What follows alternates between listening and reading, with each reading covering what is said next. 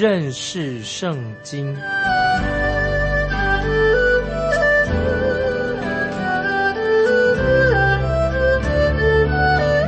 认识上帝的话，把上帝的话带到全世界。本节目是由认识圣经机构和环球广播电台联合制作，欢迎收听。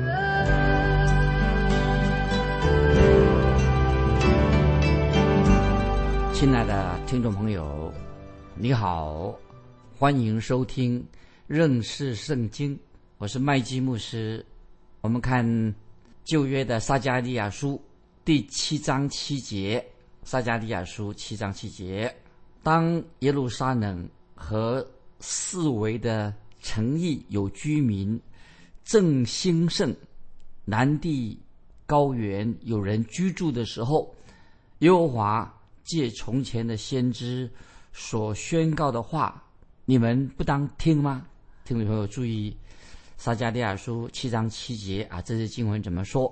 在以色列百姓被掳之前，神其实已经先审判了耶路撒冷，因为耶路撒冷的百姓只有遵守宗教上的仪式，但是他们心却远离了神，所以在第七节。撒加利赛了七章七节，神对他们说：“当耶路撒冷和四围的城邑有居民正兴盛，南地高原有人居住的时候，耶和华借从前先知所宣告的话，你们不当听吗？”那么神的意思是什么呢？神的意思就是说，你们在被掳之前，你们虽然有宗教的仪式，遵守宗教上的仪式，但是我还是让你们被掳到巴比伦去。原因为什么呢？因为被掳跟宗教的仪式没有直接的关系。原因是为什么呢？乃是因为你们的心是错误的，你们的心有问题。因为人内心的态度才是最重要的。现在我们看这个撒加利亚书第十七章的最后一段，那么这段经文就详细的说明了以色列百姓他们到底他们做了什么事情。他们什么事情是在远离神的恶行是什么？他们到底做了什么？那么就是指出，在他们在十诫当中，在神给他们的十诫当中，在人际关系啊，人与人关系方面的神的诫命，他们犯了错误。所以我们很清楚，先知撒加利亚告诉他们，前面几节经文是讲到什么？就是在十诫条诫命里面讲到人跟神的关系。当一个人他跟神之间已经啊，已经没有好的关系了，就是他对神的关系已经没有密切的关系了。那么那些宗教的仪式就没有意义了，因为你人的心没有向着神，跟神之神之间已经有问题了。那么那些宗教仪式就是毫无意义的啊！所以听众朋友，这我们要了解，如果这个人的心已经有问题了，那些宗教仪式也是会出问题的。所以神定下这些十条诫命。是为了规范我们的基督徒生活，神会很明确的指出他们在哪里做错事情，所以十条诫命让我们像面镜子一样，知道我们在什么地方做错了。那么今天听众朋友，我们基督徒也要按照啊神的告诉我们的来对付我们这个罪，要面对罪的问题，绝对不能够逃避罪的问题。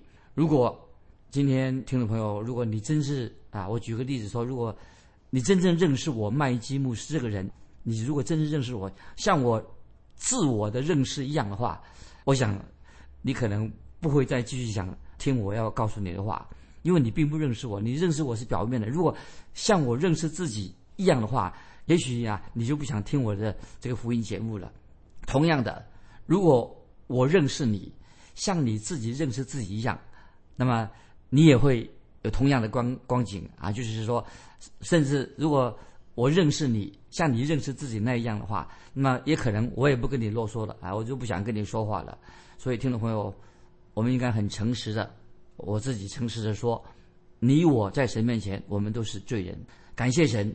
举个例子，曾经有一位带领查经的姐妹啊，她承认我带领她查经，这个姐妹她每次听到说。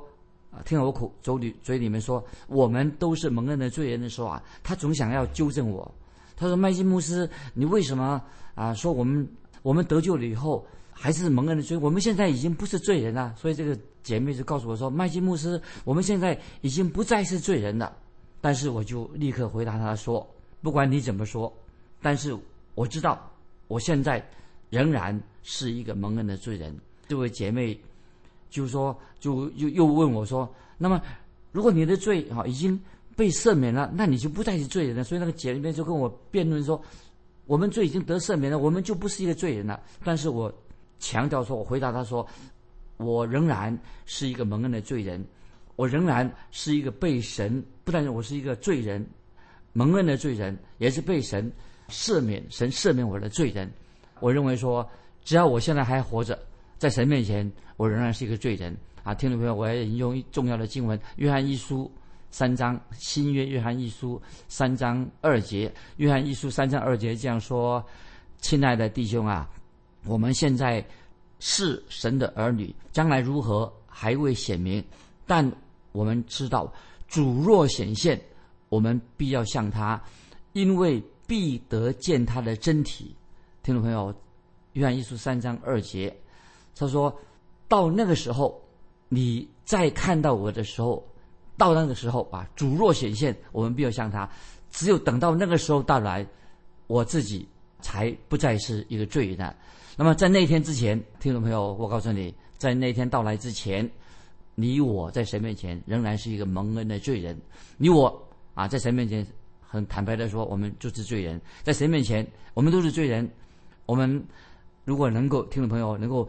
明白这上以上我所说的，明白这一项真理是非常非常重要的。我保存了一张剪贴，那是一个报纸剪报纸剪下来的啊，就是有一位很知名的心理学的医师，这个医师写了一篇文章。那他说什么呢？他说他之前他是支持一个心理学家弗洛伊德啊，就是一个有名的弗洛德医师，他是弗洛伊德心理学派的，因为这位心理。弗洛伊德这个学派，他说啊，是教导他教导的说，他说你为什么会成为一个这么差劲的人，一个犯错，一个是一个罪人呢？为什么成为罪人呢？啊，是因为你的母亲没有好好给你适当的爱，因为你没有得到该得的母爱。那么，所以因为你没有得到母爱，或者说因为你没有，你不是喝母奶长大的婴孩，在婴孩的时候你没有吃喝的喝到母亲的母奶，所以你才会。变成了今天这样的人，就是你性的男女关系啊，性混乱啊，就是很混乱。那么，可是这种说法简直胡扯。现在这位这个心理这位心理医师，基督徒的心理医师，他说这个弗洛伊德的学说简直是胡扯。但是这位为什么呢？因为这位心理学个医师、心理医师啊，他已经成为了基督徒了，所以这位心理医师很清楚的说明。一个人犯罪啊，一个人的罪恶感啊，他犯罪的事实常常被掩盖的。他认为啊，今天因为为什么很多人常常说罪恶感，自己的罪恶跟犯罪的事实故意把它掩盖起来。他认为人犯罪啊啊，只不过是情绪上的疾病问题啊，或者环境因素造成的，因此人不必为自己的罪恶、为自己犯罪的事情负责。那么这种理论，我觉得是不常不是非常不正确的。人一定要为自己犯罪的的事实要负责任。所以，弗洛伊德心理学这个理论是不正确的。那么，我们必须要啊，听众朋友，我们基督徒必须要面对犯罪的行为，对自己所犯的罪一定要负责任啊，不能够推给说啊，我小时候啊，我母亲因为啊没有给我适当的爱等等，把推给环境。每一个人要自己。负责任，为自己的犯罪的行为负责任。换句话说，听众朋友，你我在谁面前都是罪人，并且我们要为自己的所犯的罪要负责任。我自己在大学读书的时候啊，也听到啊，在学校里面教这个弗洛伊德呃心理学家弗洛伊德的学说，认为说啊，就是就是说人啊人不要为不必为自己的犯罪负这个责任。但是我认为，其实真正最认识我们人人性、认识我们人是谁呢？就是神最认识我们人类啊，因为我们人是神所造的，也知道我们今天我们人内心的状况。所以耶利米书十七章九节啊，说的很清楚，听众朋友把这个经文记起来。耶利米书十七章第九节说：“人心比万物的诡诈，坏到极处，谁能视透呢？”所以听众朋友，神只有神能够视透我们人啊心里面在想什么，也神唯有神知道啊我们人啊实在是是犯罪，是一个罪人。那么现在听众朋友，接下来我们我们要很清楚的，我们要从神的眼光来看我们自己。那么，如果我们从神的眼光来看我们自己的话，我们就会知道啊，我们自己实在是一个罪人啊，我们是一个在神面前是一个罪人。感谢神，因为只有神能够对我们有这样这么大的忍耐，只有神也是透过圣经，只要我们认识圣经，我们明白圣经的话，这是非常重要的。所以我们很清楚的知道啊，神透过十条诫命，很清楚的来规范我们的生活。那么，所以我们十条诫命，神的规范是我们人必须要遵守的。那么，也许我会这样说，就是也许我们觉得，哎呦，是不是啊？麦基穆斯要找我们麻烦啊？他就不是要找我麻烦，我只是要把圣经的说法啊，圣经的真理告诉我们，圣经怎么说的，我们就要啊怎么说。那在以下，我再举个例子，如果听众朋友。有时教会里面啊，就是这些做执事的同工的啊，他们啊很喜欢啊，或者教导这个教牧书信，也就是比如说很喜欢教提摩太前后书或者教提多书，我们就很明白，当我们读提摩太前后书啊，读这个提多书的时候啊，我们就会明白啊，神对教会的同工有要求。所以听众朋友，如果你是教会的同工，神对你有要求，如果。这些教会同工真正愿意遵守神的话，遵守圣经的话，那么我相信，我看有一半教会的同工啊，在下个礼拜主日之前呐，都会自动辞职的。我为什么这样说呢？因为我们没有啊，包括教会的执事同工啊，我们没有遵守到啊神对我们每一位同工的要求。许多教会可能辞职以后啊，教会才能够真正的教会复兴起来。所以我自己在教导这些教牧书信的时候啊，收到来信比较少，不是很多。原因是什么呢？因为我认为可能原因是什么呢？因为他不喜欢听到圣经告诉我们，我们人都是罪人。但是我认为，啊，我们做传道的童工啊，我们基督徒应当真正好好的要去遵守圣经的原则。如果我们传道人告诉弟兄姊妹说，我们要好好的遵守圣经的原则。那么，如果传道人他自己这样讲的话，因为没有人能够做得到，那么我认为，也许有些人就不敢站在讲台讲道的，甚至不敢做传道的。所以难怪，为什么今天听众朋友教会里面问题很多很多？为什么教会出了很多的问题呢？就是因为教会里面很多灵性不成熟的基督徒啊，在主里面是个婴儿，灵性上不成熟的。还在啊做婴孩啊，喜欢爱哭闹，甚至吸引别人要注意他啊。希望到现在做了基督徒好多年了，还要去好像婴儿一样要玩玩具。他们只喜欢上一些啊很简单的啊圣经课程啊，以为说啊我去教会啊参参加一些圣经课程，几个礼拜以后，那我的灵性就会长大成人了，就很成熟基督徒了。听众朋友，我要告诉你，简单的圣经课程根本不会使我们。就会马上就长大成人，那么我们也不会成为一个灵性成熟的，不会使灵性马上会成熟，因为我们还没有好好的认识圣经啊。我接接下来我再举一个例子啊，我就举我自己的例子啊。我虽然我自己啊用了五年的时间教导圣经，我们这个认识圣经的节目也是一个五年的一个圣经广播节目，但是我承认，我觉得我自己在主面前仍然。在灵性上像个小婴儿，还没有成熟。对圣经哈，虽然用五年的时间来教导圣圣经，还很多地方，我认为我对圣经还不是很了解。即使我慢慢的来教导圣经，仍然会漏掉圣经很许多重要的内容。比如说像启示录，启示录，我认为圣经上啊是一个非常重要的一卷经文，也是一个很清楚、很明了的一卷书。但是我认为哈，我对认启启示录的认识啊仍然很有限。但是今天却有一些啊传道人或者啊那些教会的童工，他他信主不久，哇，他们觉得自己已经圣经懂得很多了啊，居然就可以啊上台直接啊自己教导启示录了。其实我现在都认为我对启示录了解的很少。那么有些人哦，他认为说哦他是启示录专家哦，其实我认为在启示录之前啊，我们读启示录之前呢，前面有什有多少卷呢？已经有六十五，还有六十五卷书，所以预言书很受很受人欢迎。所以有位圣经学者告诉我们说，启示录啊，其实啊是一卷预言，是一种不太容易了解的预言书，所以。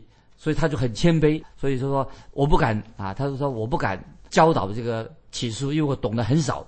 所以听众朋友，这里我所强调的，神常常要把最好的东西给我们啊，神常常要把最好的东西给我们。可是我们常常所要的什么呢？就是要一些次好的东西。所以我们一个做一个基督徒，我们应该要认真的啊，要把全本圣经好好的在活在这圣经的亮光之下。那么应该读全本的圣经啊，不是说我们很多其他地方不懂的，马上就跳到启示录去了啊。这是啊，给给听众朋友做参考。接下来我们就回到啊我们的本文撒加利亚书七章八节，耶和华的话又临到撒加利亚说：“撒加利亚，他不是给我们提供一些意见，撒加利亚先知就直接对百姓说话。他说：这是神所说的，是神给你们已经有了答案了。”如果你的心有问题，宗教仪式也没有意义的，就是你心错了，仪式也是错的。那么神的焦点现在放在哪里呢？就神直接把焦点放在这些以色列百姓身上啊。我们继续看撒加利亚书第七章九到十节：万军之耶和华曾对你们的列祖如此说：要按治理判断个人。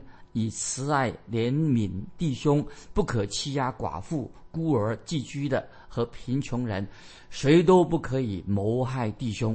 九十这两个经文很清楚了。如果听众朋友，如果我们仔细好好的看十条诫命的最后一条诫命的时候，我们就会明白了，对我们很有帮助。前四条诫命有十诫，前四条诫命是什么？是讲我们人对神的关系啊，人跟神的关系是什么？接下来六条诫命是什么呢？就像桥梁一样，就是指向我们人跟人跟人的关系啊，我们人跟父母的关系，人际关系。所以很明显的啊，我们做小时候的时候啊，我们常常要孝敬父母啊，要依赖父母。父母对小孩子啊说，父母就等于说，为什么我们要孝敬父母呢？因为对孩子们来说，父母等于像不但是我们的长辈，就像神一样，这是神对我们的心意，我们要孝敬父母。那么小孩子。我们知道，在成长的过程要学是什么呢？就是要顺从父母亲，原因就在这个地方。所以，我们基督徒最基本的先学习顺从父母。如果一个连父母都不顺从的人，将来他不可能会顺从主耶稣。所以我们看十条诫命，前个十条诫命的后五个条诫命是什么呢？不可杀人，不可奸淫，不可偷盗。不可作假见证陷害人，不可贪恋人的房屋，也不可贪恋人的妻子、仆婢、牛犊，并他一切所有的啊！这是在记载在出埃及记二十章啊十三节到十七节。十条诫命的时候，意思是什么呢？叫我们不要贪恋啊别人的豪宅啊，不要贪恋别人的哦有开的漂亮的汽车，不要贪恋这些东西啊！这是很清楚告诉我们基督徒该怎么做。那接下来我们要注意什么呢？都是要把这些诫命十条诫命应用在。我们基督徒的生活上，我们回到七章九节，撒迦利亚说七章九节怎么说呢？万军之耶和华曾对你们的列祖如此说：要按治理判断，不可作假见证。七章九节下半怎么说呢？个人以慈爱怜悯弟兄，不可偷盗，不可撒谎，不可贪婪。那么也接着说，不可欺压寡妇、孤儿、寄居的和贫穷人。那么这些诫命。为什么这这界面跟我们生活就是很有密切的关系啊？所以很清清楚的讲到这个人际关系，比如说第十节，谁都不可心里谋害弟兄。主耶稣也很清楚的在新约圣经里面，主耶稣就只引用了这两条诫命，把这些诫命提到更高的水平。那么主耶稣怎么说呢？主耶稣这样说：如果你对你的弟兄发怒，就等于犯了谋杀罪。所以主耶稣把十条诫命啊。提到更高的水平。神虽然教导以色列百姓要遵守一些宗教仪式，但是光遵循这些仪式，包括旧约啊，以色列百姓他们遵什么仪式？他们有那种哭泣的仪式，包括哭泣、哀悼、进食啊、献祭等等，这些都仪式。好，是在马拉基二章十七节也是说得很清楚，就是这个当时以色列百姓虽然遵守了许多宗教的仪式，让神感觉到很厌烦，就是马拉基书二章十七节所说的。所以神说：“你们遵行这些仪式啊，令我感觉到繁琐，是神很厌烦啊。他们只是什么遵照这些遵守宗教仪式而已，并没有真正的悔改。”那么继续我们看撒迦利亚书七章十一节啊，已经说明了，这是谁都不可以啊，心里谋害弟兄，就是表示说这人际关系。我们看撒迦利亚书七章十一节怎么说？一个很严重的警告。撒迦利亚书七章十一节说：“他们却不肯听从。”扭转肩头，塞耳不听啊！所以你看，以色列百姓他们其实并不想听神要他们所听的话。今天会不会我们有些基督徒啊也是这样子啊？我们像以色列百姓一样扭转肩头。七章十一节这个形容词说扭转肩头，这个描述的很生动。我自己啊讲我自己的见证哈，我在读小学的时候，我曾经是刚读小学的时候啊，一二三年级的时候啊。好像是一个乖宝宝，但是后来我变了，后来很不安分，在学校里面呢，我常常捣蛋，很不安分。那么后来啊，可能老师就是告诉我的爸爸，所以有一天我爸爸就也进到教室，坐在后面啊，坐在后面。那么有一天我在捣乱不安分的时候啊，我爸爸就走过来，他就用手啊拍我的肩膀，那么我就呃扭转我的肩膀啊。我爸爸拍我的肩膀的时候啊，但是我怎么样，我却扭转我的肩膀，所以我奇怪，我那时候因为。心心态有点叛逆哈，那我竟然做出这样事哈，那么我后来我的父亲呢就把我跟老师说抱歉啊，他是把我拉着我的手啊，把我带出教室的外面。那我爸爸怎么对我说呢？他说麦基啊，我要好好的处罚你儿子啊，我要好好的处罚你，因为你不守规，在学校不守规矩。那我爸爸又继续说，爸爸怎么样对我说的？他说不是因为你在课堂里面了。因为你捣蛋的缘故啊，在不守规矩，不不单单因为这个缘故，我要处罚你，而是因为我手放在你肩膀的时候啊，我手放在你肩膀上的时候啊，你竟然扭转你的肩膀啊，扭转，你反抗啊，你不愿意接受，你扭转肩膀，你的态度非常不好。那么接下来，我的父亲呢，把我拉出教室以后啊，就好好的怎么样啊，好好的把我修理的很惨。我就那一次，我汲取了一个教训。我父亲已经好好的把我啊修理的很惨，那我汲取那次的教训，那么我也悔改，我决心啊，我下次我不敢了。这是刚才我们所读的经文，《撒迦利亚书》七章十一节啊，他们却不肯听从，扭转肩头，扭转肩头，塞耳不听啊。可是我父亲教训我那一次啊，严严的哈教训我一次以后啊，那么我就决定要。悔改改过，听众朋友，今天教会里面很多人曾经神也是触碰他们的肩膀，神对他们说：“以后不要再做这样的事情了，不要继续这样继续这样下去了，要赶快悔改。”但是今天很多基督徒却扭转肩头，塞耳不听，不听从神的话啊！所以我们继续看撒迦利亚书七章十一节怎么说呢？他们却不肯听从，扭转肩头，塞耳不听。那么这个就是今天很多基督徒的现象。我们再回到圣经里面说，这个时候当时北国以色列为什么他们被掳的原因？因为北国以色列他们在伯特的那边已经公开的在北国以色列，为什么他们被掳了？之前神已用先知警告他，因为他们已经很明显的在伯特利那边拜偶像犯罪。那不是因为北国以色列啊，他们没有。先知啊，神给他们的启示，他们有神给的启示，但是当神把手放在他们肩膀上的时候，他们却怎么样啊？对他们说话的时候啊，他们却怎么样？拒绝，他们却塞耳不听，他们仍然拒绝先知对他们警告，继续的拜偶像，违背了神的诫命啊！所以，听众朋友，这是告诉我们今天每一位听众朋友。如果你的心有问题，就是你的心心态有问题，不管你遵守教会的宗教仪式，都不会给你带来好处。